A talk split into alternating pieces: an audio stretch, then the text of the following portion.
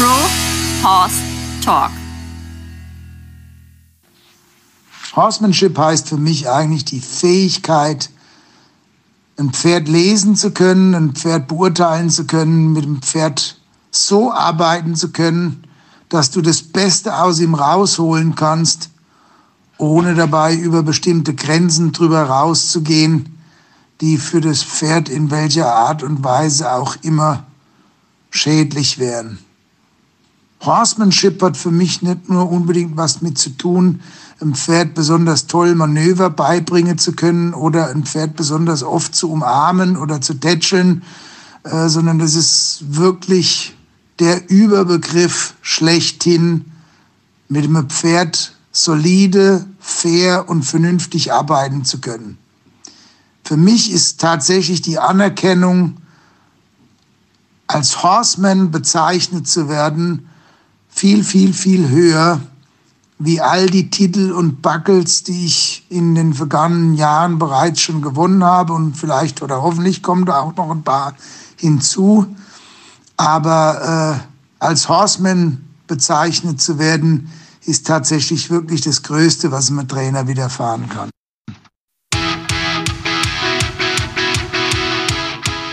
Welcome everybody zum Pro Horse Talk mit mir, Linda Leckebusch-Stark.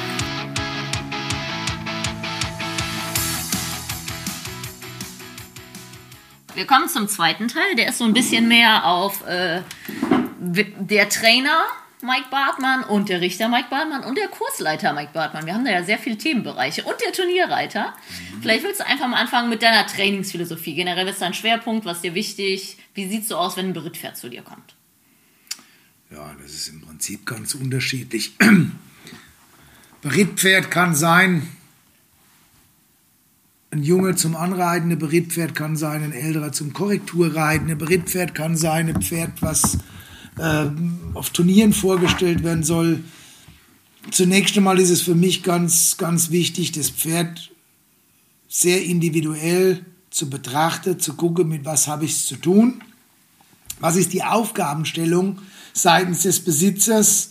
Äh, was hat er damit vor mit dem Pferd? Soll das ein Pferd werden, was ich später raus für ihn schauen soll? Soll das ein Pferd werden, was der Kunde selbst auf Turnieren vorstellen will? Ähm, zunächst einmal ist es für mich ganz, ganz wichtig, eng mit dem Kunden, mit dem Besitzer zusammenzuarbeiten, um wirklich die Zielvorgabe auch erfüllen zu können.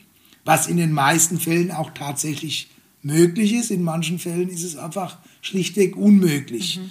Das sind dann so die nicht allzu angenehmen Momente im Leben eines Trainers, dann, wenn ich dem Kunden sagen muss, du pass auf, die Idee ist gut, die Ausführung werden wir wahrscheinlich dran scheitern. Und äh, da kommt der Punkt mit ins Spiel, wo man wirklich ehrlich mit dem Kunden sein muss, reinen Wein einschenken, wenn die Wahrheit auch manchmal bitter ist äh, ab einem gewissen Alter kann man das relativ gut, auch relativ gut verpacken und wie die Dinge dann ihren Lauf nehmen, das sieht man dann und im Regelfall sind sie dann auch wirklich nicht mehr zu ändern. Aber ich für mich weiß dann in dem Moment tatsächlich, ich habe das Richtige getan, im Sinne für das Pferd, im Sinne für den Kunden und auch in meinem Sinne. Und von daher ist es alles ganz, ganz easy. Wichtig ist für mich zunächst einmal zu sehen, wenn das Pferd bei mir angeliefert wird, in welcher Verfassung ist das Pferd? Wie schaut er aus? Wie ist der Futterzustand? Ist er gesund?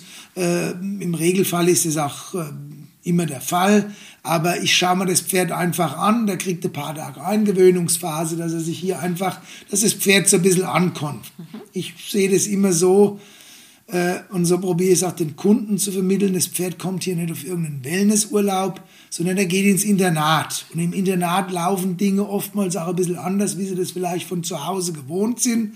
Aber es ist ja auch kein Aufenthalt von Dauer, sondern es ist wirklich ein, ein Pferd, was hierher kommt, für eine bestimmte Zeit und seine Ausbildung zu genießen. Und die probieren wir hier natürlich nach bestem Wissen und Gewissen auch zu tätigen und logischerweise dem Pferd die Zeit hier die er bei uns verbringt, auch so angenehm wie möglich zu gestalten. Das heißt also, dass die Tiere bei uns nicht nur gearbeitet werden, sondern wir haben äh, mehrere große Allwetterpaddocks, wo die Pferde täglich rauskommen. Da spielt es auch keine Rolle, ob es regnet oder schneit oder stürmt oder was auch immer. Äh, Soweit es die Witterung ermöglicht, kommen die Pferde raus als Ausgleich zum Training. Das ist mir unheimlich wichtig. Und äh, ja, und wenn dann das eigentliche Training beginnt, probiere ich eigentlich das Pferd die Marschrichtung vorgeben zu lassen. Also abzuholen, wo es ist. Genau, das Pferd sagt mir relativ genau, äh, in welchem Tempo, mit welcher Methodik, mit welcher Arbeitsweise wir vorangehen mhm. müssen. Ich bin weggekommen von einem System, wo ich so sage, das ist mein Ding und das mache ich mit allen Pferden so gleich. Logischerweise hast du eine bestimmte Vorgehensweise, die am Anfang fast bei jedem Pferd irgendwo gleich ist, aber relativ schnell äh, muss man wirklich sagen, gehen da die Wege in verschiedene Richtungen. Das macht ja auch einen guten Trainer aus. Und das ist ja dann der Erfahrungsschatz, auf den man zurückgreifen kann und muss, um weiterzukommen. Ja, für, für, für mich ist es tatsächlich so. Ich sage immer, so ein Pferd ist für mich wie ein Buch und ich probiere möglichst viel drin rumzulesen, äh, hol mir Informationen und, und arbeite dann im Prinzip für jedes Pferd eigentlich individuell irgendwo ein Trainingskonzept, einen Trainingsplan. Äh, der sieht logischerweise bei einem Junge, der zu, zum, zum Anreide kommt, äh, ein bisschen anders da aus wie ein älteres Pferd, was zum, zum Korrekturreide hier ist. Ähm, von daher ist es wirklich schwer zu sagen, das ist so mein Ding. Mhm. Was natürlich klar ist, mein Ding ist mein Steckenpferd, was die Turnierreiterei betrifft und wo wir uns auch so ein bisschen durch spezialisiert haben, ist der Reining, Cowhorse, auch Rennschriding-Part, Rennschloss Versatility auch ganz viel. Und äh, da geht natürlich die, die Gymnastizierung, die, die Manöverreiterei irgendwo ganz klar in eine bestimmte Richtung, auch das Anforderungsprofil ans Pferd. Äh, und da wiederholen sich natürlich bestimmte Dinge, Bewegungsabläufe, Trainingsprinzipien, Methoden, wie man es auch immer nennen mag. Ähm, einfach so ein bisschen in dieses, in dieses vielseitige Gebrauchspferd, der, der, der eigentliche, wie ich es immer sage, so dieser Western Allrounder, ähm, der gibt sich da das Ganze mehr oder weniger so ein bisschen Hand. Hand in Hand. Der Raining-Bereich, der, der Part am Rind, das ist nicht wirklich alles so grundlegend verschieden. Mhm. Ja, ich finde zum Beispiel gerade Ranch Riding hast du angesprochen, das ist ja die neue Disziplin ähm, und ich persönlich finde, dass das so ein bisschen der Grund ist, warum man Western reitet. Mhm. Das Pferd lenkt gut, das Pferd kann ein bisschen stangen, das hält ja. gut an, es äh, geht gut rückwärts, es ist einfach zu steeren, also einhändig. Ja. Das ist so ein bisschen back to the roots. Also ja. das ist der Grund, warum Leute vielleicht umsteigen, Western zu reiten, sage mhm. ich immer. Ne? Vorwärts, langsam, also Tempi-Wechsel, Speed Control und ich finde das eine sehr natürliche, schöne Disziplin, mhm. wo man natürlich aber trotzdem sagen muss, auf hohem Level, sage ich vielen Sportreitern, brauchst du eine Raining Cowhouse Grundlage. Mit einem Pleasure-Pferd kannst du das Nein. in gewissen Mache, Masse Nein. machen, aber ich, ich sage immer, so ein bisschen Cowhouse-Style, so ein bisschen sharper alles, ne? Also ja. dieses knackige, aber durchlässige und harmonische. Und das ist ja, auch die Kunst dabei, ne? Genau. Und das, du hast gerade angesprochen, sag mal, die, die Rennschriding früher, als die AKHA ganz neu mit der Disziplin rauskam, hieß es hier noch Rennspleasure, was die eigentlichen Leute, die jetzt Rennschriding reiten, damals total abgeschreckt hat, mhm. als dann die äh, zweite Garnitur Pleasure-Pferde mit dem Arbeitssattel und Karo-Bluse drin vorgestellt wurde. Äh, damals ging das Ganze, es war eine junge Disziplin und man muss einfach dazu sagen, dass bei uns in Deutschland äh, dieser, dieser Rennsch-Background, den hat ja eigentlich niemand. Es braucht in Deutschland nur ganz, ganz wenige Leute tatsächlich ein Rennschpferd, ein Pferd, was diesen Arbeitsalltag auf einer Rennsch kennt. Und äh, da waren damals in den Anfängen dann noch äh, relativ freie Interpret Interpretationen, was das Thema betraf, auf den Turnieren zu sehen. Aber mittlerweile hat sich wirklich rauskristallisiert, auf was es tatsächlich ankommt. Und äh, also ich habe selbst schon das Vergnügen gehabt, Rennschreidings zu richten, die auf wahnsinnig hohem Niveau abliefen, wo man so wirklich gesagt hat, wow, dieses Pferd hätte ich jetzt Bock, den würde ich jetzt auch gern mal reiten. Mhm. Und äh, logisch muss man so ein bisschen aufpassen, das ist immer so, ich sehe es immer von zwei Seiten.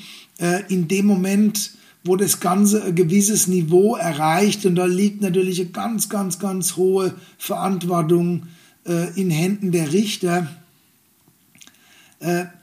dass sich das Ganze nicht so zum hochspezialisierten Event betrifft, wo dann das Natürliche schon wieder verloren geht und ein Teil zu viel Artificial teilweise intimidated, also so ein bisschen eingeschüchtert, mehr ein dressiertes als trainiertes Pferd dann dabei rauskommt. Ähm, weil das natürlich auch wieder was ist, was man ganz und gar nicht haben will. Und logischerweise, die Spitze ist dünn, die Luft an der Spitze wird sehr dünn und äh, da dann wirklich verantwortungsbewusst so zu richten, dass die Disziplin nach wie vor noch genau in die Richtung geht, in die der ursprüngliche oder wo die ursprüngliche Intention hin war. Und, äh, Wie würdest du das denn in einem Satz beschreiben, was die ursprüngliche Intention ist? Du als Richter ist natürlich jetzt super interessant. Ja, in einem Satz ist relativ schwer. Auf meinen Kursen probiere ich es immer so zu erklären. Also Leute, ihr müsst euch vorstellen, es war ja mal eine Zeit lang so, dass man äh, bei den äh, Versatility-Turnieren vorher so eine kleine Einführung nochmal, bevor die Prüfung losging, an die Teilnehmer gegeben hat. Und auch da im Bereich Rennschreiding war eigentlich mein Ding, meine Ansage immer die, äh, stellt euch einfach vor, wir befinden uns jetzt hier auf einer Verkaufspferdeveranstaltung. Ihr habt alle gar eure Pferde, die ihr mir verkaufen wollt. Ich bin der Mann, ich habe eine der größten Ranges, ich habe bei mir die besten Cowboys beschäftigt und ich will, ich suche die besten Pferde für die Leute.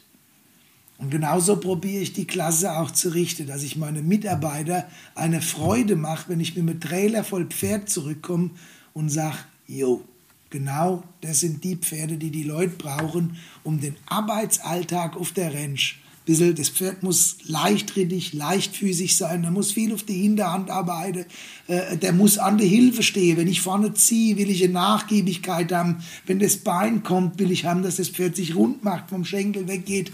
Äh, und wenn ich die Pferde habe und er schaut noch bequem aus dabei, wie gesagt, wenn ich so ein Pferd sehe, will ich ihn selbst reiten wollen.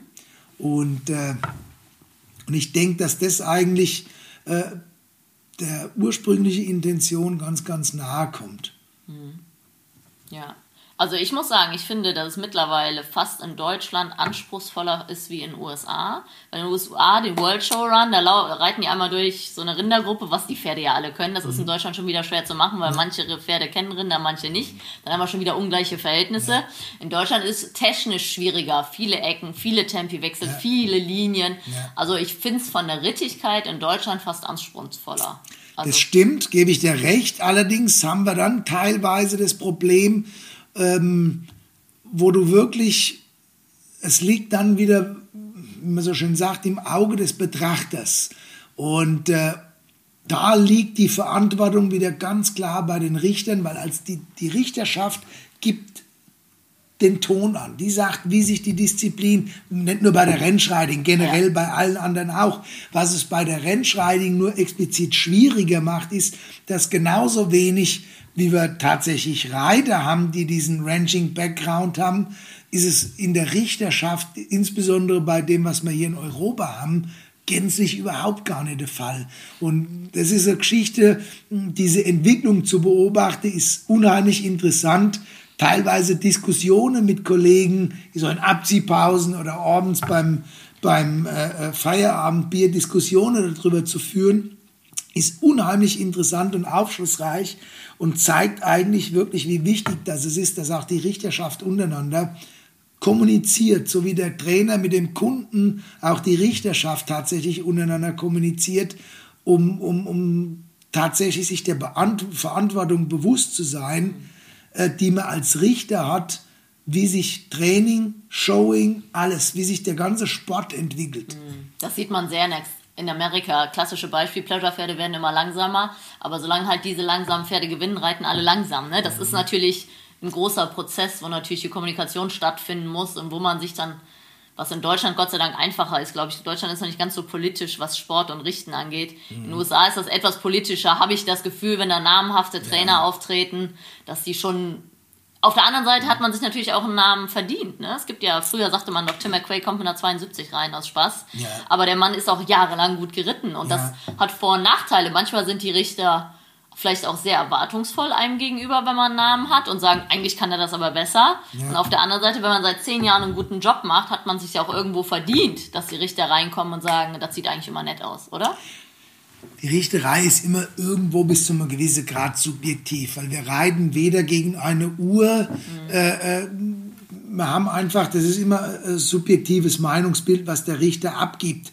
Äh, solange er das Ganze tut, indem er die bestehenden Reglements einhält, ist das Ergebnis, was hinterher rauskommt, auch ziemlich dicht an dem, was man tatsächlich als korrekt bezeichnet. Logischerweise, wo Menschen sind, werden auch Fehler gemacht.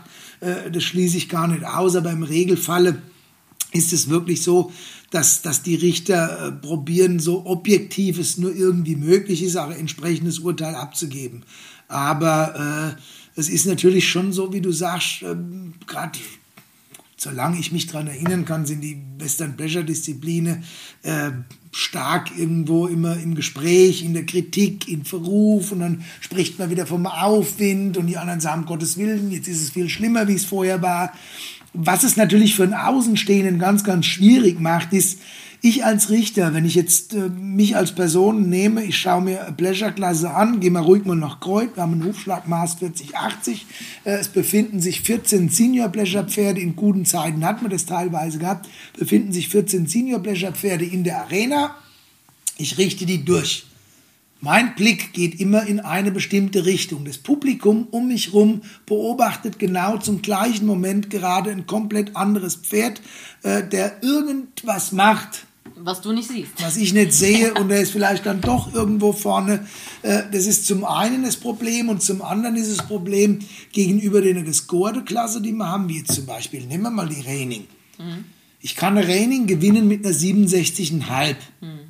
Der Score wird im Anschluss bekannt gegeben. Jedem ist klar, na gut, mit der 67,5 oder jetzt zwar gewonnen, aber mit Ruhm hat er sich nicht wirklich bekleckert. Irgendwie war was, aber egal, war vielleicht einfach schlechtes Niveau.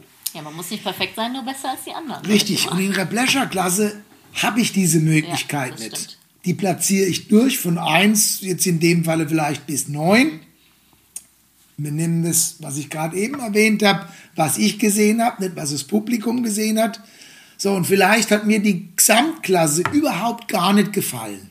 Aber ich muss sie platzieren und ich muss mit Platz 1 anfangen. Und ich kann nicht sagen, gut, jetzt war mal Platz 1 mit 66 Punkten. Ja. Bloß weil der gewonnen hat, heißt es nicht unbedingt, das ist, da müssen wir hin. So wie der Bartmann richtet, der hat beim Bartmann gewonnen.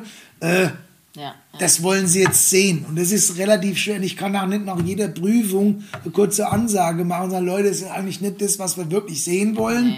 Nee. Äh, das macht es natürlich schwierig und, und, und bietet jede Menge Raum und Boden für Diskussionen und, und Kritik und was auch immer. Äh, von daher, sag mal, ist es immer schwer, direkt auf dem Turnier dann äh, da mit, mit Kritik aufzufahren oder zu sagen, Pleasure ist generell schlecht oder die Richterei hat sich nicht geändert oder Western Pleasure als solches ist nicht besser geworden. Es ist natürlich immer schwierig, äh, äh, es allen Leuten irgendwo recht zu machen. Und der eine findet es super cool und der andere findet es grausam. Äh, der, der es super cool findet, ist wahrscheinlich oder kann nur zum Beispiel jemand sein, der absoluter Pferdemensch ist, der die Gangkorrektheit, die Gangqualität sieht und der das schrecklich findet, ist vielleicht unter Umständen jemand, der seit kurzem erst reitet und ein Fable für ein Pferd hat, was schneller vorwärts geht. Das ist schwer. Es ist wirklich schwer, mit Leuten darüber zu diskutieren und einen gemeinsamen Konsens zu finden. Vielleicht ist auch gerade dieses Problem. Ja, ich meine, das ist ja auch vorteilhaft, dass wir so breit aufgestellt sind im Western-Reitsport, dass für jeden etwas dabei ist. Ne? Und genau. da verteidige ich die Richter immer, weil die Richter sind nur Menschen, ihr steht da zehn Stunden, gerade in der Pleasure, drei Gangarten pro Hand, 20 Pferde, ihr habt ja Millisekunden für die Zeitaufnahme. Ja. Ne? Und ihr müsst euch ja entscheiden. Und ich glaube, der erste ist noch gut gefunden und der letzte, aber diese Mitte ist, glaube ich. Genau. Also ich persönlich, größten Respekt vor allen Richtern, ich finde das extrem schwierig. Man sieht ja manchmal, man sitzt auf der Tribüne, guckt seinem Schüler zu und dann merkt man, die anderen habe ich gar nicht gesehen. Wenn man ein, zwei Leute beobachtet, ja. die anderen hat man gar nicht gesehen. Ja. Also ich sage immer, die Richter sind Menschen, Richter machen Fehler und selbst wenn sie keine Fehler machen, die haben auch nur zwei Augen. Sie können nicht alles sehen. Ne? Und das ist wirklich, also das ist, glaube ich, eine Aufgabe, sich den ganzen Tag zu konzentrieren und immer gleiche Leistung bringen. Und das ist schon, abgesehen davon, haben wir alle einen Geschmack. Das genau. ist ja, wir finden jemanden sympathisch, unsympathisch, das gleiche mit dem Pferd, das ja. gefällt uns, das gefällt uns nicht. Also da kann sich keiner von frei machen. Das ist bei uns im ja, Sport schwieriger. Ja, klar. Wie beim jedem, Springen zum Beispiel. In, ja, in, in, jedem Falle. Und dann ist es wirklich auch so, das muss man auch mit dazu sagen, äh, wir haben mittlerweile ja eigentlich einen Sport, der von Spezialisten geprägt ist. Also ich äh, erinnere mich dran, äh, so der, der Allround-Bereich war früher viel, viel, viel besser abgedeckt. Wo Pferde tatsächlich durch Pferde gesehen, die liefen Pleasure, Western Riding, die liefen Trail, die liefen Hunter, äh, die sind unter Umständen sogar manchmal noch äh, durch Raining mit durchgegangen. Die standen in ihrer Halterklasse drin. Und heute haben wir tatsächlich ja schon erst seit heute, schon seit längerem wirkliche regelrechte Hunter-Spezialisten, auch in Europa. Und äh, aber als Richter haben wir nach wie vor unsere, unsere Ausbildung als Richter, die ist unheimlich allround geprägt. In dem Moment, wo du deine AQHA-Karte hast, wird von dir erwartet, oder man erwartet man von dir, logisch, mhm. dass du die Reining genauso richtest wie unter Umständen das Cutting, Kauros, oder aber auch die Handseat Equitation. Genau, das ist sehr vielseitig. Ne? Und das ist natürlich, das ist, ist eine Herausforderung und es ist auch so ein, so ein persönlicher Challenge an, an dich selbst als Richter, äh, das Bestreben zu haben, up-to-date zu bleiben, was alle Klasse betrifft. Dafür habt ihr ja Schulungen regelmäßig. Regeln alle zwei Jahre, mhm. mittlerweile sehr viel auch online. Mhm. Ähm, auch mittlerweile macht es die EQHA so, dass du äh, nicht nur einfach mitmachen musst, sondern du musst tatsächlich auch wieder in bestimmte Disziplinen wieder geprüft oder Ergebnisse einschicken musst und so weiter. Es ist alles schon auf einem guten Weg, weil man einfach erkannt hat, es ist schwer, äh, wirklich die komplette Richterschaft in alle Bereiche wirklich up-to-date zu halten. Und früher war es so, ich habe früher wesentlich mehr EQHA noch gerichtet. Äh, mittlerweile gibt es so viele EQHA-Richter in Europa auch, dass du, du kommst, so wie ich jetzt, der auch noch selbst aktiv schaut und äh, Kurse gibt und so weiter, du kommst in relativ weh an, an, an deutlich weniger AQHA-Shows jetzt ran, mhm. äh, wie das früher zum Teil der Fall war. Dann hatte man früher viel mehr AQHA-Shows gehabt. Das heißt, du musst da andere Mittel und Wege suchen, dass du, dass du drinnen bleibst, dass du wirklich dein, dein Auge auch schulst. Das ist ganz, ganz wichtig. Du bist ja auch NHL-Richter, ne? Und mhm. du hast tatsächlich schon in den USA die Futurity gerichtet, glaube ich. Ja, das ist ja quasi der Ritterschlag, für den Europäer. Ja, Futurity dreimal, äh, Derby einmal in den USA und Weltreiterspiele auch zweimal gerichtet. Ja, also viel mehr ja. im Raining-Bereich geht ja fast nicht. Ja, oder? nee, ist schon, also muss ich sagen, wirklich, ist, äh, bin ich sehr privilegiert gewesen und, und sehe das auch wirklich als, als, als tolle Chance, die ich da gehabt habe und es macht natürlich unheimlich viel Spaß. Das ist genau wie die Reiterei auch. Je höher das Niveau ist, auf dem du trainierst, mhm. showst oder auch richtest, das ist so, so ein bisschen das, das, das i-Tüpfelchen, so ein bisschen, wie ich es vorhin gesagt man hat sich das irgendwo auch erarbeitet. Natürlich. Und wenn du dann in den Genuss kommst, was ist denn, was macht dir denn mehr Spaß? Ein AQHA-Turnier, wo du wirklich verschiedene Disziplinen hast oder ein gutes NHL-Turnier? Das ist ja jetzt auch wieder Geschmackssache, mhm. aber ich kann mir halt vorstellen, den ganzen Tag Training zu sehen. Ist das nicht sehr anstrengend, so mental da bei der Sache zu bleiben? Äh, ist es auch, ja, aber das ist das, was ich vorhin schon mal gesagt habe. Du hast wirklich, wenn ich jetzt jedes Wochenende nur Raining-Shows mhm. richten würde, wird mich das auf die Dauer wahrscheinlich nicht erfüllen. Mhm. Und wie gesagt, dann hätte ich tatsächlich Angst, mhm. dass du genau irgendwann sagst, egal, das ist bloß eine Non-Pro-Klasse oder bloß eine Rookie-Klasse. Äh, das will ich ganz und gar nicht. Und aus dem Grund kann ich mir das so ein bisschen raussuchen. Ich nehme hier AKHA-Show an, da eine Cowers-Show, hier eine Raining-Show und ich kann, dadurch, dass ich nicht nur richte, mhm. mir die Shows so ein bisschen raussuche. Mhm. Und dann macht alles irgendwo immens viel Spaß. Und da ist nicht einmal so das Niveau jetzt tatsächlich ausschlaggebend, sondern einfach das Gesamtpaket. Wie gut ist die Show organisiert? Wie gut ist das Team, mit dem du dort zusammenarbeitest? Weil als Richter bist du eben, du bist Teil des Teams. Du bist genauso wichtig oder unwichtig wie der Doorman, der Sprecher, äh, dein, dein Steward, dein Scribe oder jeder, der irgendwo seinen Teil dazu beiträgt, dass das Turnier erfolgreich ist. Mhm. Und je besser diese Mannschaft Hand in Hand arbeitet, umso mehr Spaß macht es. Mhm. Nicht mal unbedingt, dass du sagst, oh, da waren lauter tolle Ritte oder so. Wirklich das, das Gesamtpaket, mhm. so wie du deinen Betrieb zu Hause führst, äh, so wie deine Kursteilnehmer auf einem Kurs sind, so wie deine Non-Pros, mit denen du auf Turnier fährst. Je besser die ganze Mannschaft zusammenarbeitet, umso mehr Spaß macht's. Und ich habe die große oder das große Glück, dass ich Turniere gehen kann, ich kann richten und ich kann Kurse geben und halt dadurch wirklich mich im Kopf und Geiste frisch. Wie viele Turniere machst du so im Jahr? So roundabout, kannst du das überschlagen? aktiv schon, so je nachdem, sechs, sieben, acht. Und richten? Richten auch so um den Dreh rum und der Rest ist Kurse. Wie viel circa? Kurse? Zehn? Ja, dann hat das ja schon nicht mehr viel Wochenende. Vor allem, wenn man überlegt, dass nee. die Saison von März bis Oktober geht. Ja, klar, du hast ja ne? teilweise ne? Turniere, ich sage mal so Nummern wie Augsburg oder sowas, da bist du eine komplette Woche auch mal weg. Äh, äh, ja. Oder die größere Shows in Kreuth und so weiter. Mann, ich habe das ein bisschen runter reduziert. Äh, ich bin mittlerweile der Meinung, ich muss nicht mehr auf jedes Turnier fahren, um meinen Namen im Gespräch zu halten. Ähm, ich suche mir die Shows raus. Ich habe Turniere, auf die ich wahnsinnig gern fahre. Mhm. Ich habe äh, ganz große Affinität zu Amerikaner, zu Augsburg. Äh, das ist das Mekka der Kau ja, ich, in Europa, ich bin die ich, erste 1986 schon mitgeritten und habe aktiv als Reiter nur eine verpasst. Mhm. Und dann, aber war auf jeder vor Ort gewesen. Und, äh, und das ist halt für mich irgendwo ein ganz, ganz besonderes Turnier. Ja, da treffen wieder Welten aufeinander. Ich ja. bin noch nie da geritten, ja. tatsächlich. Ich bin ja. damals 96 den Hiese German Melody, dann, nee, 98 eine Runde abgaloppiert, mhm. der damals da gelaufen ist. Aber ähm, weil für mich als Allround-Trainer ist die Anlage, habe ich gehört, nicht ganz einfach. Ne? Diese Messehalle ja, ist, und so, dann der Kuhgeruch. Wenn wir da am Trail am Slack reiten sollen, dann laufen die Leute mit dem Popcorn vorbei, ja. jetzt übertrieben gesagt. Ja. Ist für unsere Sparte eine schwierige Anlage. Ja, ne? klar. Also Amerikaner hat ihre eigenen Gesetze, sage ich immer.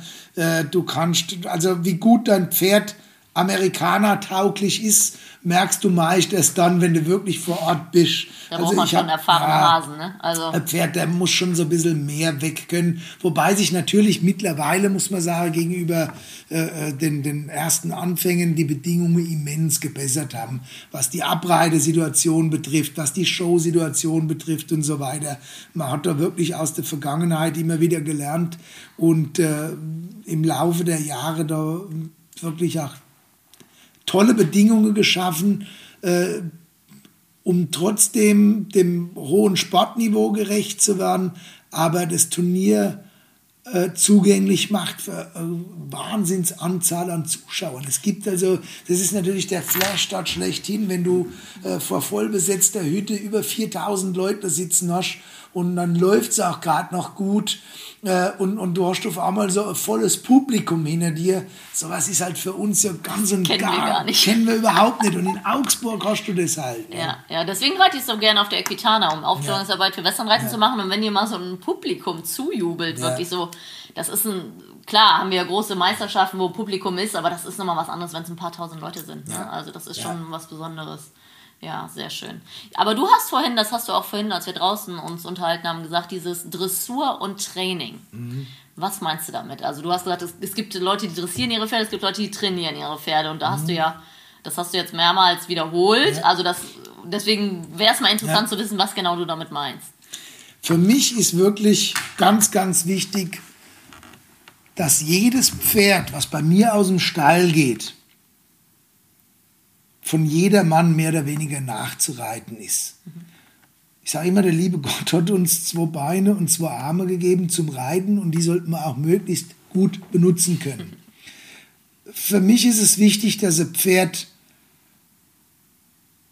Respekt und Vertrauen zu meiner Hand und auch zu meinem Bein hat. Weil das sind die, die grundlegendst wichtigsten Dinge, die ich brauche, um ein Pferd trainieren zu können, um das wirklich so einsetzen zu können, dass das Pferd mich versteht. Das hört sich jetzt schnell so ein bisschen Wendy-mäßig an, aber ähm, ich finde es für mich ganz, ganz wichtig, dass ich an einem Pferd auf gut Deutsch gesagt ziehen kann, drücken kann, klopfen kann und das Pferd das Ganze auch versteht. Das ist für mich ein trainiertes Pferd. Ein Pferd, wo ich jemand sage, halt vorne mal mehr gegen, treib und ein bisschen mehr und dann muss das Pferd sich rund machen können. Der muss am anstehenden Zügel in die Handreihe zu beschleunigen sein. Ich will den über Sitz verlangsamen können ich will den aber auch genauso gut über plump ausgedrückt überziehen verlangsamen können. Und das ist was, äh, wo ich merke, mehr in meiner Tätigkeit als Richter, äh, wenn du jetzt einfach mal einen ganzen Tag da sitzt und schaust da entsprechend viele Ritte an, äh, dass manchmal so ein bisschen wirklich die Tendenz dahin führt, wo ich genau sehe, dieses Pferd ist für meine Begriffe jetzt weniger trainiert, sondern mehr dressiert. Gerade speziell vielleicht, und es soll jetzt kein schlechtes Licht auf die Reining werfen, also ich bin ein richtig großer Reining-Fan nach wie vor noch und es gibt ganz, ganz viele super positive Beispiele, aber man darf das Ganze ruhig auch nennen. Äh, wir haben natürlich auch unter anderem im Trainingssport teilweise Auswüchse, wo die Präsentation des Pferdes für mich als Fachmann, und das nehme ich mal einfach raus, ganz klar zu erkennen ist, dieses Pferd macht bestimmte Dinge mehr aus einer Einschüchterung raus, wie aus einer wirklich vernünftige Kommunikation mit dem Reiter, äh, mit einer entsprechenden Rittigkeit, die dahinter steht, und, äh, und das sind natürlich Dinge, die wir als Richter generell, die wir gar nicht gern sehen und wo du halt natürlich in die Waagschale reinwerfen musst, äh, wie viel nehme ich jetzt davon weg, wie bringe ich jetzt fair und ordentlich und objektiv zum Ausdruck, dass bestimmte Dinge, nicht unbedingt der komplette Ritt, aber bestimmte Dinge hier nicht so sind, wie wir sie gern haben wollen. Ja, willingly guided. Willingly ja guided, ne? ganz genau. A General ist eine Geschichte, die uns da ganz, ganz wichtig ist. Und, äh, und, und da muss man natürlich wirklich schauen, dass, äh, dass das Ganze eben nicht entgleist, dass man nicht den falschen äh, Trend setzt und Wege ebnet für Pferdetraining, äh, wo wir uns alle darüber im Klaren sind, dass das eigentlich nicht das ist, was wir haben wollen.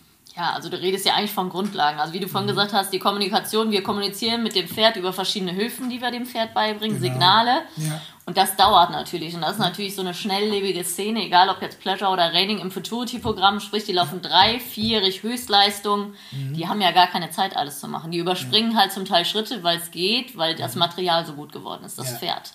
Die bieten das so sehr an, da kann man Dinge überspringen. Aber da sind wir wieder bei The Real Life. Es ist nicht nachzureiten für normale Menschen. Ne? Also ja, das, äh, das ist, sag mal, nicht wirklich so zu pauschalisieren. Also ich schließe es auch nicht aus, äh, dass ich mal wieder ein dreijähriges Futurdi-Pferd reite.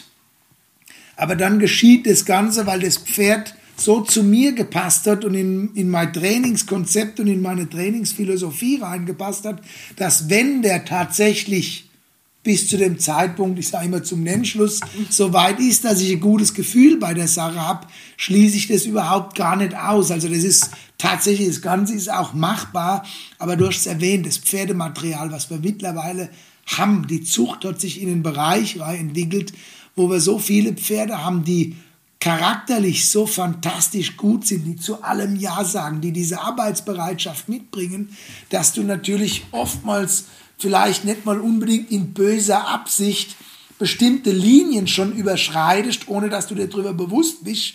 Und irgendwann stehst du vor deinem Produkt und denkst, oh, vielleicht ist es hier und hier und hier nicht unbedingt immer hundertprozentig in die Richtung gegangen, in die ich das Ganze gerne hätte.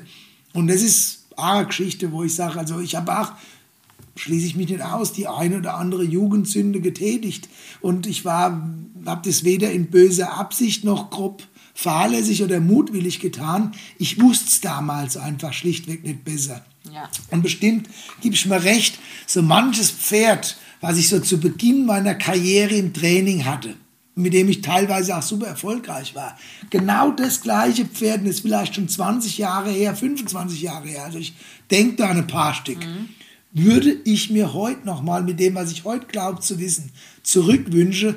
Und ich bin der festen Überzeugung, dass ich das Pferd heute noch besser machen könnte, wie ich ihn damals gemacht habe. Ja, ja, weil man ja von jedem Pferd gelernt hat ja. und sich selber so weiterentwickelt. Ja. Ähm, das ist natürlich eine tolle Sache, dass die moderne Zucht so weit ist, aber manchmal ist es auch der Fluch der Pferde, dass sie die ganze, man, man will zwar nur den kleinen Finger, sie geben die ganze Hand und unbewusst mhm. muss man sich da, glaube ich, selber oder mit dem Trainer bremsen, dass man gerade junge Pferde muskelsehnentechnisch auch nicht überlastet. Ne? Das ist natürlich ein großes Thema. Das ist, das ist, wir haben vorhin kurz drüber gesprochen, das ist für mich der Punkt, wo der Pferdemann wieder gefragt ist. Mhm. Ähm, wo äh, der, der, der technische Part wieder so ein bisschen mehr in den Hintergrund gerade muss und wo wirklich der Pferdemann mehr gefragt ist. Aber das ist halt, das sind bestimmte Dinge, die du bis zu einem gewissen Grad erlernen kannst. Und manchmal würde ich mir fast wünschen, dass der eine oder andere in seiner eigenen Fort- und Weiterbildung mal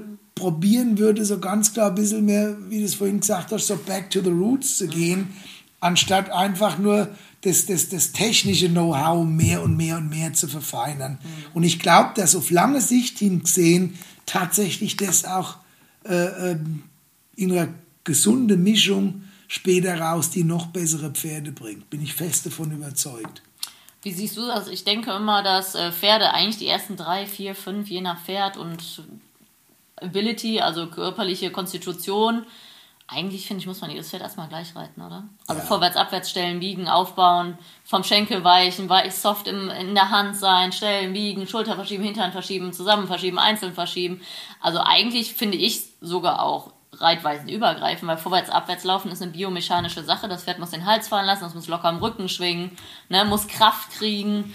Eigentlich ja. ist es am Anfang sollte es ja eigentlich über das Gleiche sein. Also ich habe jetzt zum Beispiel gerade einen äh, vierjährigen äh, deutsches Reitpony Wallach hm. zum Anreiten hier. Also er soll nie Westernpferd werden. Aber die Leute sind hier aus der Nähe, die haben mich gefragt, ob ich sowas machen würde. Ich sage, überhaupt gar kein Problem, aber es soll ja eigentlich kein Westernpferd werden. Sage ich, das spielt auch am Anfang gar keine Rolle. Das Erste, was das Pferd braucht, ist erstmal, der muss sein Gleichgewicht unterm Reiter finden, äh, der muss das Gebiss kennenlernen, der muss das Bein kennenlernen, wohin die Reise dann später rausgeht, wenn er das kleine Einmaleins kann. Also das gibt der liebe Gott mehr oder weniger vor. Und das ist bei unserem Pferd genauso. Ob ich jetzt einen anreit, der ähm, für, für als, als Rainer, als Kauers, als Pleasure-Pferd oder was auch immer später raus mal äh, seine Dienste leisten soll, ist für mich völlig irrelevant. Der Anfang ja. ist zunächst einmal ganz, ganz wichtig. Ich probiere ein Pferd zu kreieren oder ein Pferd so zu arbeiten, dass der nach seiner Grundausbildung so weit ist, dass ihn eigentlich jeder nachreiten kann und inwiefern das Pferd sich dann schlussendlich spezialisiert. Das entscheidet seine Veranlagung, sein Talent, sein Potenzial, das was, ihm, das, was ihm der liebe Gott mitgegeben hat. Da haben wir nur noch bedingt Einfluss drauf. Ja, ja. Also ich meine, das macht ja einen guten Trainer aus, wenn die Kunden das Pferd reiten können, egal ob jetzt Sport oder Freizeit. Ja. Und im Endeffekt heißt es ja nichts anderes, wie das Pferd hat seinen Job verstanden, sprich, man spricht die gleiche Sprache. Genau. Das Pferd kennt die Hilfen. Und wenn ich dann dem Kunden die Hilfen erkläre, ist ja auch ein großer Akt, die Pferde und Reiter zusammenzuführen. Das bringt ja nichts, wenn das Pferd Knöpfchen hat, die der Reiter nicht kennt, sage ich immer.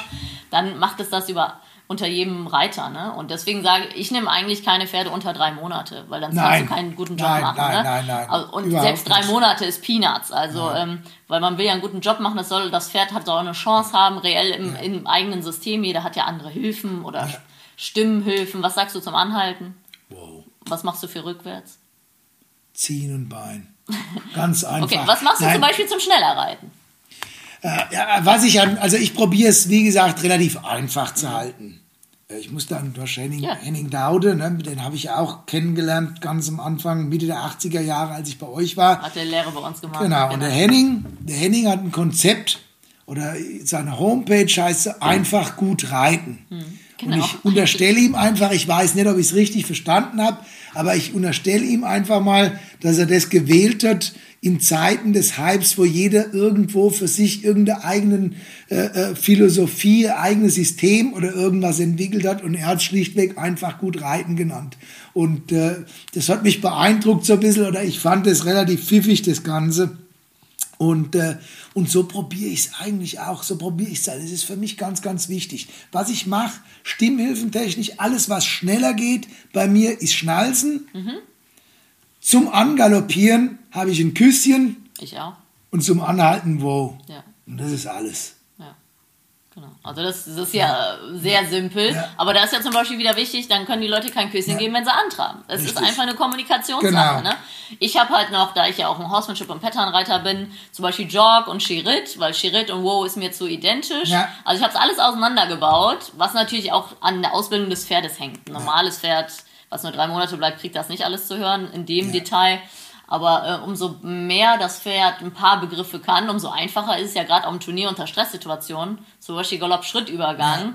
Wenn sie dann easy sagen für Schritt und Jog, hat das Pferd ja gerade den 50-50-Joker, wenn die angespannte, nervöse Person da oben anders drauf sitzt, wie sonst welchen gerade nimmt. Ja. Und da sage ich immer, es ist eigentlich recht simpel, man muss nur immer gleich machen. Man kann auch zum Anhalten sagen, ist ja egal, Hauptsache er sagt es immer. Ja klar, logisch. Genau. Das ist im Prinzip, sagen wir, ich probiere es oftmals äh, ähm, auf meine Kurse die Leute so zu erklären, weil du hast ja teilweise Menschen, die sehr, sehr, sehr viel mit ihrem Pferd kommunizieren, aber relativ unsinnig kommunizieren mit dem Hallo und man, ja, ich verstehe ja, das, das ja. ist eine gewisse Unsicherheit in dem Moment, wo man vielleicht bei einem fremden Trainer zum ersten Mal reitet. Aber für mich ist es so, ich vergleiche es ganz gern, es ist wie dem Pferd, du, du bringst jemandem eine Fremdsprache genau. bei und du erweiterst dieses Vokabular. Bloß wenn du einmal für blau blue gesagt hast, dann kannst du nicht morgen hingehen und um das so Französisch beibringen wollen oder blau wieder ein bisschen anders umschreiben oder hellblau, dunkelblau, azurblau oder was auch immer. Und, und das sehe ich ganz, ganz oft, dass die Leute einfach in ihrer in, in ihrer Art und Weise mit dem Pferd zu kommunizieren nicht konsequent und nicht konstant genug sind. Die überlegen sich jeden Tag was Neues. Genau. Und wenn das nicht funktioniert, probieren wir das aus. Genau. Und das ist halt natürlich für so ein Pferd wie für den Mensch auch nur verwirrend und schafft keine Klarheit. Es muss ein, ein klares Schwarz-Weiß sein und dann ist es eigentlich relativ einfach. Ja, ist voll mein Reden. Ich sage auch immer, äh, du bist in der Grauzone. Ja. Schwarz oder weiß, das genau. versteht das Pferd, aber ganze Zeit grau, dann hört das Pferd ja auch gar nicht mehr zu. Ja. Oder oft, wie du gerade gesagt hast, wenn sie nervös sind, fangen sie an zu reden mit dem ja. Pferd, da weiß das Pferd schon wieder, okay, da oben die hat Stress. ne? Also, aber das finde ich generell in Kursen, dass die Leute keine Linie haben. Egal, also ich sage immer, man muss nicht 45 Minuten planen, aber ich muss jetzt wissen, warum ich diese Wolte reite. Ja. Ist sie groß, klein, mittel? Soll das Pferd schneller werden, langsamer? Will ich Stellung, will ja. ich keine Stellung? Und da haben wir Profis natürlich eine Linie. Wir können natürlich auch schnell umswitchen und variieren. Das Pferd drückt eigentlich immer raus, aber heute drückt es rein, also machen wir das andere. Und das, äh, das ist auch in den Kursen, glaube ich. Ähm, ich finde es toll, dass Leute Kurse besuchen ja. und offen sind. Auf der anderen Seite muss man auch manchmal wieder schauen, es gibt Leute, die belegen jedes Wochenende einen anderen Kurs und das, dann sind wir wieder beim Verwirren. Ne? Die mhm. Leute müssen was mitnehmen vom Kurs und manche Dinge auch da lassen. Ja. Genau. Ganz, ganz wichtig, was ich viel mache bei Kursen, um einfach, um, um, um mir so ein bisschen einen Überblick zu verschaffen. Ich arbeite generell am allerliebsten nur immer in Zweiergruppen. Mhm. Und das ist meistens am Samstagmorgen die erste Frage, okay, was machen wir? Wo denkt ihr, wo ist, wo ist, wo ist euer Schwachpunkt? Woran würdet ihr gern arbeiten? Äh, ganz individuell für jeden selbst. Ne? Wo denkst du, hast du die größten Defizite? Und es gibt dir natürlich schon mal ruckzuck Aussage darüber, äh, zum einen, wer traut sich zumindest schon mal zu, sich und sein Pferd entsprechend einzuschätzen, wer hat schon ein gewisses Problembewusstsein, wer weiß genau, wo Schwäche ist, wo nicht. Und wer ist eigentlich nur hier, ach, das gibt es ja teilweise nicht sehr oft, der will ein Wochenende lang unterhalten werden. Wenn du dann so die Antwort, ja, keine Ahnung, du bist der Trainer. Mhm. Ja, ich kenne dich nicht, ich kenne dein Pferd nicht, ich kann genau. dich jetzt mit irgendeiner Aufgabe über- oder unterfordern. Je mehr ihr mir mitteilt, umso zielorientierter, umso intensiver können wir an eurem Problem arbeiten. Mhm. Und, äh, und das ist für mich wirklich immer sehr, sehr aufschlussreich, dann so mitzukriegen, wie die Leute sich teilweise selbst äh, ähm, einschätzen und du sie dann im Laufe des Wochenendes kennenlernst. Ne? Also auch die Challenge beim Kurs. Ne? Wir, wir fahren hin, wir sind ja unvorbereitet, wir können uns gar nicht vorbereiten. Vielleicht gibt es ein Thema Ranch Riding bei dir oder. Cowhorse, aber sonst muss man erstmal hören, wo stehen die Leute denn, wie schätzen sie sich ein. Und dann habe ich so meine Standardübung, wo ich viel mit Pylonen arbeite, wo ich den einen einhändig durchreiten lassen kann, den anderen zweihändig, den einen im Schritt, den nächsten schon im ja, Galopp. Ja. Und dann kann man das hoch und runter differenzieren. Ja. Und das macht ja auch einen guten Trainer aus.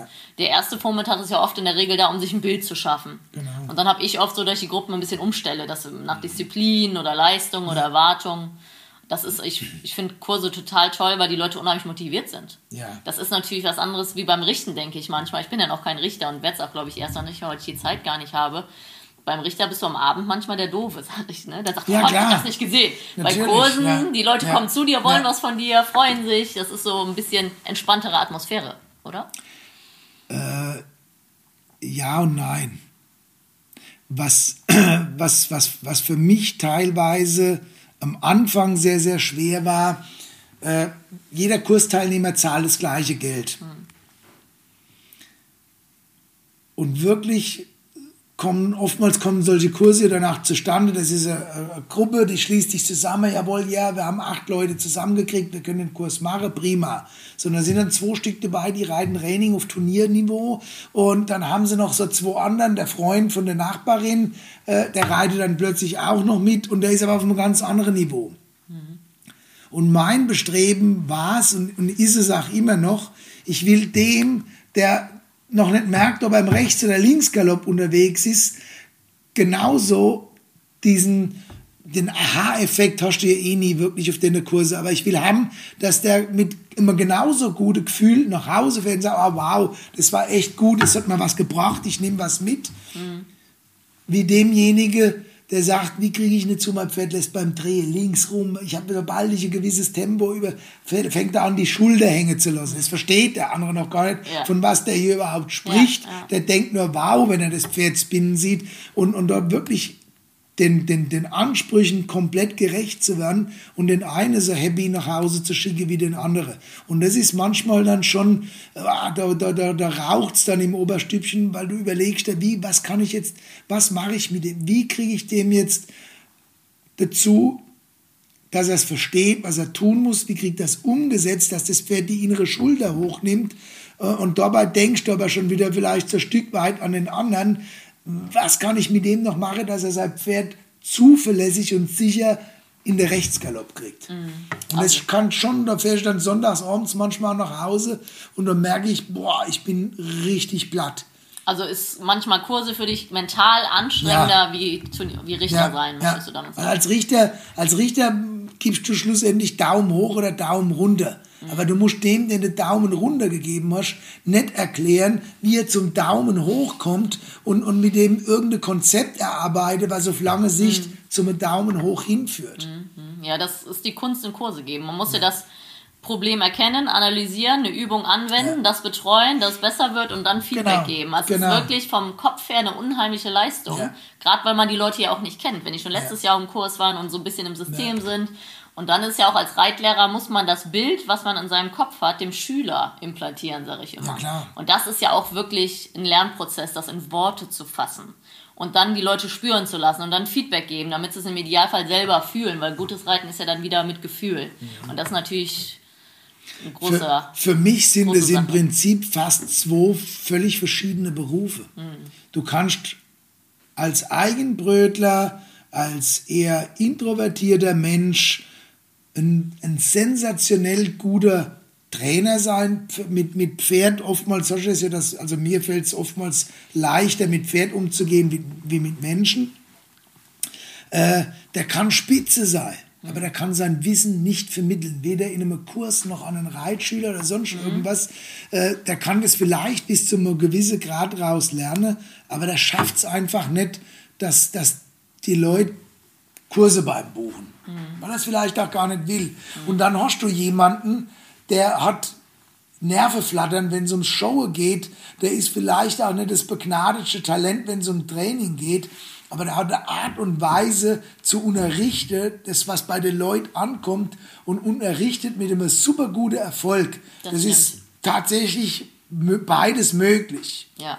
ist tatsächlich beides möglich, wobei ich bei der Richterei, wenn man den Aspekt nochmal mit dazu bringt, ist es wirklich so, also ich bin der festen Überzeugung, dass die besten Richter, die wir haben, mhm. tatsächlich auch entweder sind sie aktiv geritten oder reiten noch aktiv. Also ich habe oftmals das Gefühl, dass ich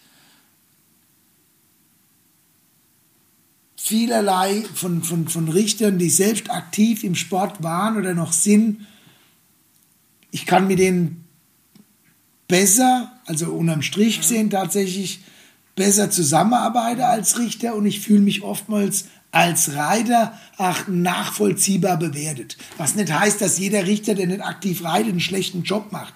Ja. Gottes Willen. Aber es ist für mich oftmals in fragwürdigen Situationen ja, gerade wenn sich das alles leichter, so verändert. Ne? Leichter nachvollziehbar. Man, wir haben Richter, die haben in, in ihrem ganzen Leben noch keinen Cent Preisgeld gewonnen und machen einen, einen, einen mega guten Job.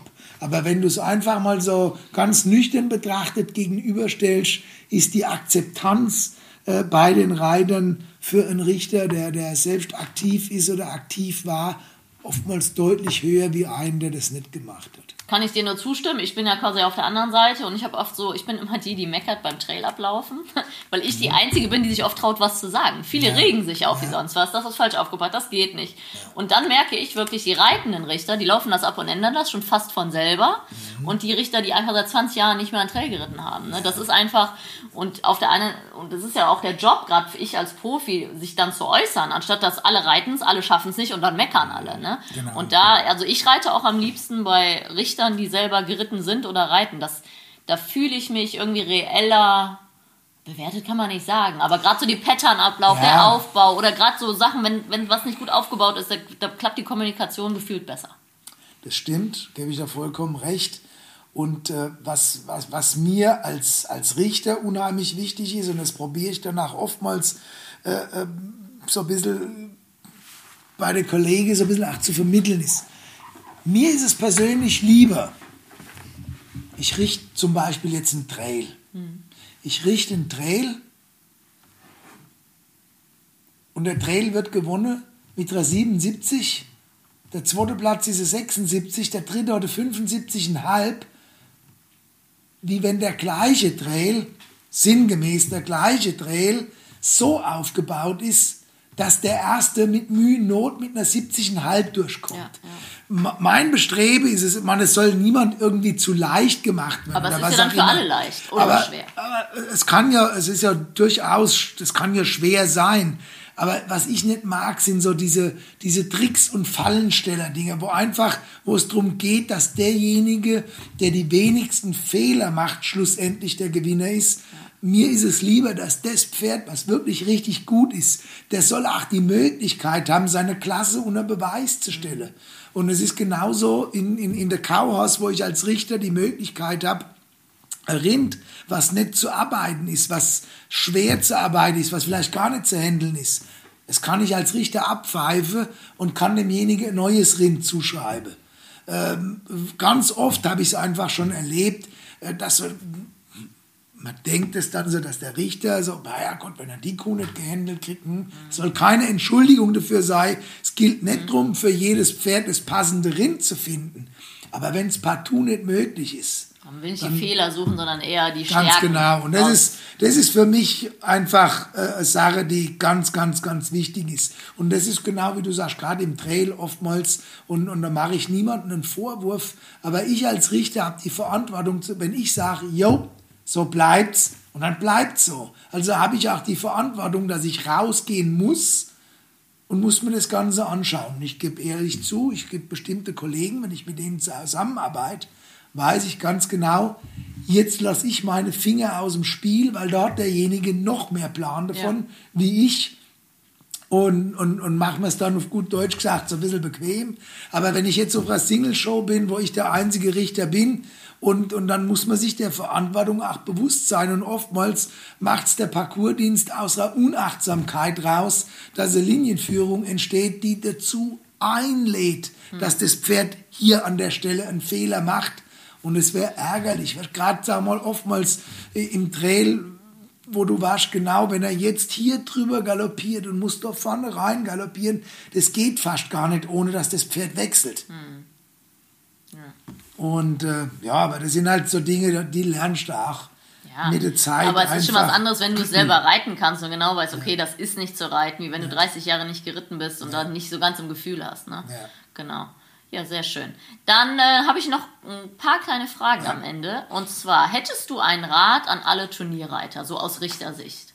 So, Mhm. Weil oft haben ja die unheimlich, also ich sag immer, ähm, ihr sollt kein Schauspiel auffüllen und sollt einfach gut reiten. Weil oft hast du ja so ein bisschen, die einen sitzen wie eine Salzsäule drauf und hören auf zu reiten und die anderen hängen auf dem Pferd, aber schon nicht. Also dieses, ähm, Ja, um im Prinzip eigentlich, was für, was für mich immer das Aller, Allerwichtigste ist, äh, den Leuten den Rat mit auf den Weg zu geben, dass sie das Pferd schauen, was sie haben, nicht das, was sie gerne hätten. Genau, also nicht kurz am Abreiteplatz nochmal schnell was Neues installieren. Genau, nimm, nimm das mit in die Arena, was du hast und probier das zu schauen, was du hast. Probier, wenn ich weiß, ich habe 72er Pferd, probiere ich den nicht auf eine 74 zu drehen. Es mhm. geht meistens schief, es geht meist in die Hose. Oftmals, wenn man sich darüber bewusst ist, was man hat und das ans Optimum zu schauen, mhm. reicht es vollkommen aus, um ganz vorne eine gehörige Rolle mitzuspielen. Mhm. Die größten Fehler, die gemacht werden, werden einfach gemacht, weil die Pferde schlichtweg überschaut werden. Und das teilweise in verschiedenen Disziplinen. Ja, staying out of the penalty box, wie die Amis immer sagen. Wichtig, ne? Also ja. erstmal sauber ja. reiten, bevor man spektakulär reitet, sag ich ja. immer. Ne? Genau. Dann ähm, so ein Rat generell, wo wir von über Horsemanship und Showmanship ge gesprochen haben, Jungtrainern. Hättest du da einen Rat? Was würdest du ihnen empfehlen? Was sollen sie tun, bevor sie sich selbstständig machen zum Beispiel? Bevor sie sich Jungtrainer, bevor sie sich selbstständig machen, ist tatsächlich wirklich mal in einen Betrieb zu gehen, der von dem Geschäft, der tatsächlich von den Pferden lebt. In einem Betrieb mitzuarbeiten und zwar nicht vier Wochen, nicht drei Monate, sondern wenigstens mal ein ganzes Jahr. Und zwar in alle Bereiche mal wirklich reinschauen. Der erfolgreiche Sportler ist nicht unbedingt ein erfolgreicher Geschäftsmann und umgekehrt. Und alles gehört irgendwo so ein Stück weit mit zusammen. Gerade dann, wenn man den Schritt in die Selbstständigkeit reinwagt, äh, hat es doch doch viel, viel mehr als nur gut trainieren und gut schauen zu können. Mhm. Und dann kann man sich tatsächlich irgendwann überlegen, ob man das Ganze wirklich will oder auch nicht. Mhm. Und dann habe ich da eine Frage, wo ich dann nicht weiß, ob die zu Wendy-mäßig ist. Wenn du ein Pferd wärst, sagen wir mal eins deiner besten Sportpferde. Wie würde für dich eine perfekte Woche aussehen? Also, wie, also mir geht es eigentlich darum, wie soll ein gutes Pferd gehalten, behandelt, trainiert werden? Also, meine perfekte Woche würde so aussehen, dass ich ständig Zugang zu sauberem Wasser habe, gutem Futter und einen entsprechend gut eingestreuten, trockenen Schlafplatz. Im Stall sollte ausreichend frische Luft für mich sein. Ähm, ich will vernünftig gearbeitet werden, gerne fünf, sechs Mal die Woche. Als Ausgleich würde ich vielleicht ab und zu gerne, gerne mal rausgehen ins Gelände. Ähm, ich will viel Auslauf genießen können, auch äh, äh, während der aktiven Trainingsphase. Das wäre im Prinzip so, als wenn ich jetzt als Sportpferd geboren werden würde, wäre das so mein, mein Wunsch, mein Anspruch. Also ist das eure Philosophie, dass den Pferden dass die Pferde artgerecht gehalten werden. Soweit es natürlich möglich natürlich. ist. Man, wir haben einen ständig wechselnden Pferdebestand äh, im Stall. Äh, da geht natürlich auch eine gewisse Sicherheit äh, voraus, dass die Pferde sicher untergebracht sind. Die sind nicht immer very best friends. Äh, aber soweit das Ganze einem Sportpferd oder einem Pferd, was zur Ausbildung hier ins Internat kommt, möglich ist, äh, das, soll, das soll kein Bootcamp sein. Mhm. Das soll für die Pferd wirklich einfach nur ähm, ja, ein, ein, Fortbildung. Genau, genau. Genau, also das dass man das Pferd fördert, aber nicht überfordert. Ich glaube, das ist so ein. Exakt. Und wenn es dem Pferd gut geht, muss man es auch nicht viel ablongieren, sage ich immer, etc., wenn es viel rauskommt. Ne? Genau. Das ist eine Geschichte, die habe ich gemerkt. Wenn du, wenn du dein Pferd reichlich. Es ist ja nicht so, dass die hin und her rennen wie bescheuert die ganze Zeit. Aber einfach nur das Gefühl für so ein Pferd draußen zu stehen. Nicht in der Box drinnen zu stehen, sondern draußen zu stehen. Äh, da geht nicht mal der Wind um die Ohren. Die rennen auch mal hin und her. Die stehen auch mal bloß in der Sonne und dösen. Mhm. Aber ich sage mal, für das Pferd ist es was anderes, ob der in der Sonne steht und döst und hat einen Weitblick oder er steht in vier mal vier Meter äh, äh hinter verzinkten Gitterrahmen. Äh, sieht zwar sein Nachbar, aber es ist was anderes für das Pferd. Und ich denke, sag mal, dadurch, dass wir, sag mal, die Pferde, dass wir sie nutzen, dass wir mit ihnen arbeiten, dass wir sie auf Turnieren vorstellen, dass wir sie trainieren, äh, stellt uns aber trotzdem irgendwo in die Pflicht und vor die Verantwortung, dass wir schauen, dass das Pferd einfach, dass es dem Pferd so gut geht, wie nur irgendwie möglich. Und das heißt für mich nicht im Winter äh, mit einer 150 Gramm Decke anfangen und dann die 250 Gramm Decke und, und, und die, diese sterile Art der Pferdehaltung. Äh, da bin ich gänzlich davon abgekommen mittlerweile. Ich decke gar nichts mehr ein, auch im Winter nicht. Ähm, komme damit super gut klar, die Pferd geht's gut, ich habe keinen mehr, der hustet, ich habe kaum noch Probleme mit Pilz und äh, habe da für mich oder für uns einen Weg gefunden, wie das wirklich gut geht. Und äh, mir ist es wichtig, ich will haben, dass es dem Pferd so gut geht, wie nur irgend möglich. Dann hast du einen einfachen Job als Trainer. Ja. Oder? Den, in Anführungszeichen. Ich, ich probiere es zumindest, ja. ja. Okay. Ja, vielen Dank. Das war doch ein schönes Abschlusswort. Ich danke dir für deine Zeit. Es war sehr interessant und äh, ich komme bestimmt nochmal zurück, wenn ich eine Turnierserie mache über Sehr, sehr gerne. Immer okay. wieder, Linda. Ja, vielen Dank. Ciao. Tschüss.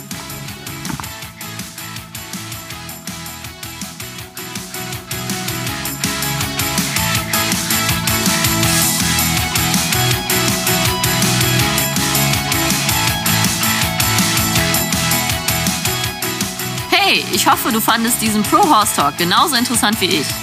Wenn du noch mehr Infos brauchst, schau doch einfach mal vorbei auf meinen Seiten bei Instagram, Facebook oder unter leckebusch.com. Thanks for listening. Pro Horse Talk.